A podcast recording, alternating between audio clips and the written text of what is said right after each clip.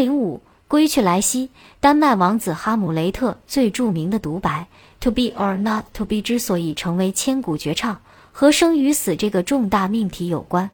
这句话可以有多种译法，比如是或者不是，干还是不干，行动还是不行动，是生还是死。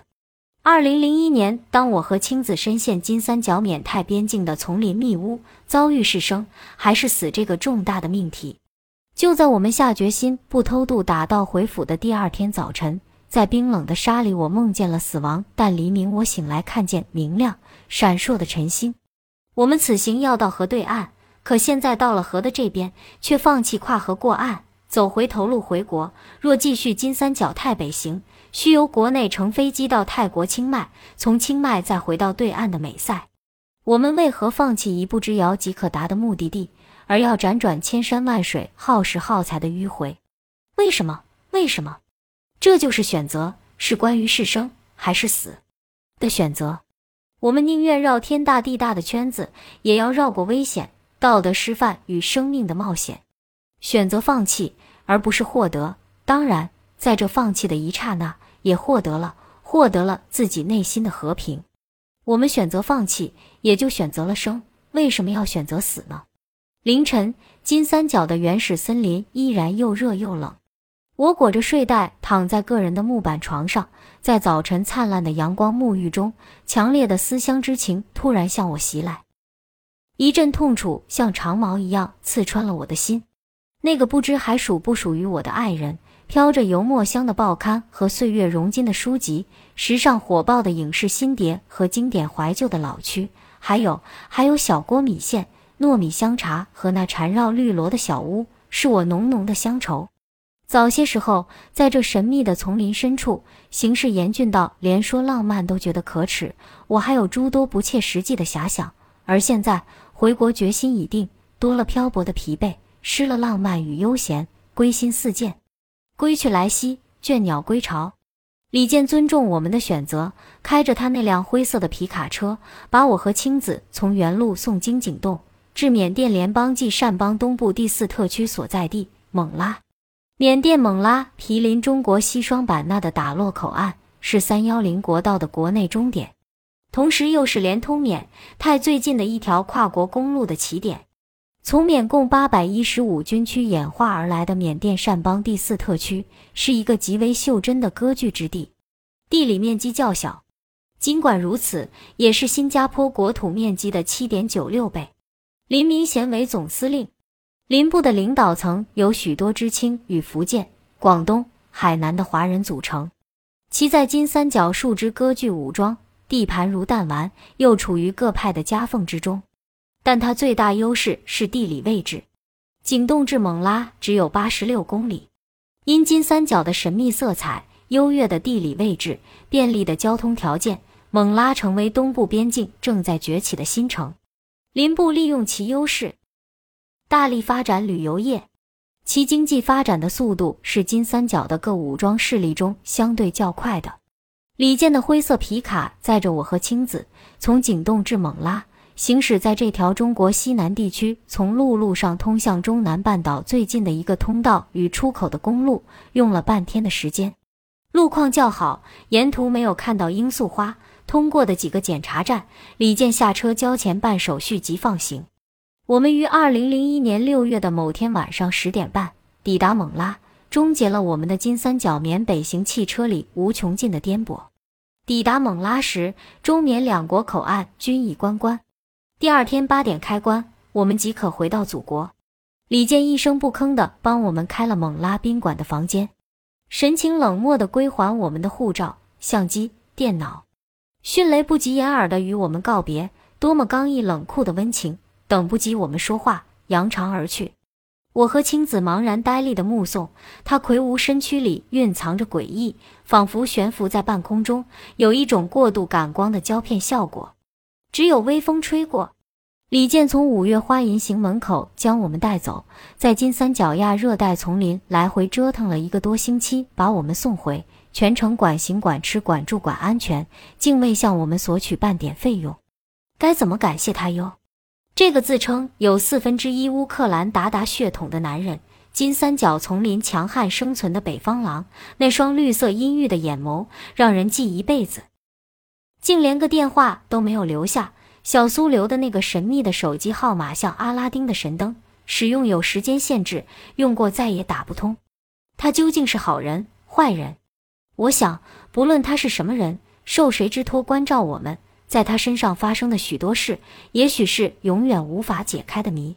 我不能再用孩提时好人或坏人的简单是非标准概括一个人的生命。生命既不是善，也不是恶，它只是善与恶存在的地方。夜色下，蒙拉城灯火辉煌，华丽蓬勃。蒙拉博彩业兴旺发达，是目前金三角最具规模的赌城。城内大大小小的赌场，二十四小时通宵达旦，夜总会丰富多彩的生活，热闹非凡。它是一座中缅边境的新兴的不夜城。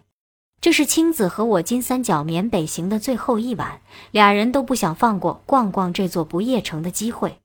午夜十二点，我们兴致勃勃地来到蒙拉最热闹的广场十四香港人开的旺角海鲜楼用餐，灯火明亮，人声嘈杂，座无虚席。本来我和青子就是午夜到餐馆用餐的为数不多的女人，加之我们的迷彩军帽和背心，腰挎瑞士军刀，有点丛林战士的飒爽英姿。周遭的男人齐刷刷投来好奇的目光，邻桌的几个东北男人看着我们叽叽咕咕的小声议论。一个瘦男人缩头缩脑地问我们：“你们是从金三角那边来的吗？”“是。”我回答得很干脆。一个胖男人凑上，听说那边在打仗。是的，青子不甘示弱。瘦男人转身对同伴说：“我说他们是金三角战场下来的女人，是兵妹。他们一进餐馆，我就觉与众不同。怎么样？我赢了，拿来五百块钱。原来这些赌徒在打赌。”也许是因为跟男人一样点了满满的一桌久违了的正宗粤菜海鲜大快朵颐的豪气，也许是因为黑红的脸、险恶环境练就的犀利目光英气逼人，也许是因为浑身浸染了金三角的蛮荒丛林气息，还是什么的，我们在国人的眼中是金三角战场下来的兵妹，以致我们用餐后为了消食，到午夜猛拉的各家赌场转悠。青子的军绿摄影背心塞了过多的胶卷，鼓鼓囊囊的，竟被赌徒们认作防弹背心。赌场里不时有男人敬畏地问我们：“你们是金三角的女人吗？”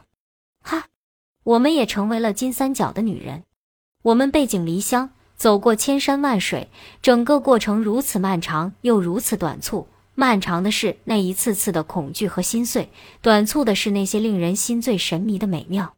我们脱离原本舒适的生活环境，一部千百次重复让人昏昏欲睡的电影，到金三角领受陌生的折磨，天天都可能遭遇意外，时时都要面对未知，许多困难超越精神贮备，大量考验关乎生死安危，与魔鬼打交道，学会如何征服凶猛动物，如何融入强悍的男性社会，历练智慧、坚强、勇敢。这不是胡乱牺牲的激情和不顾后果的豪迈。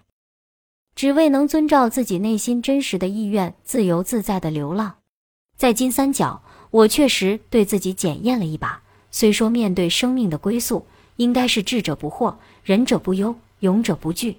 说得好，但我在金三角惑过、忧过、恐惧过。关注不同的生命生活，我知道一种真诚的注视必定植根于恻隐之心。